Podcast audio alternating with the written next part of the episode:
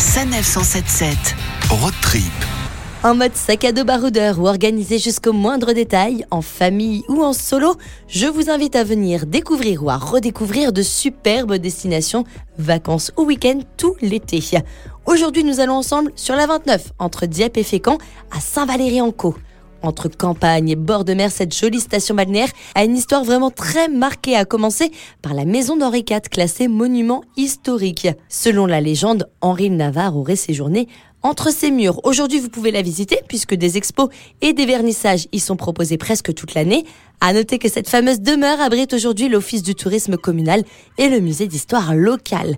À l'entrée de la zone portuaire, impossible de passer à côté du phare blanc et vert de plus de 12 mètres de haut qui continue de guider les moussaillons. Il n'est pas visitable, mais il reste très impressionnant.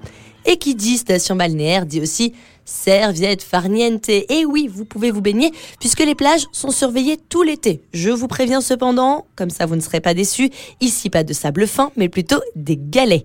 Après la balade de l'autre côté du port, n'hésitez pas à grimper en haut de la falaise par les escaliers, parce que oui, cette commune est entourée de falaises, un petit peu à l'image d'Étretat.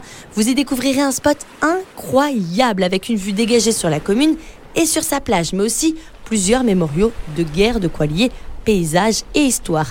Suivez ensuite la promenade dans le quartier d'Aval qui longera l'arrière-pays surplombé de maisons à colombage.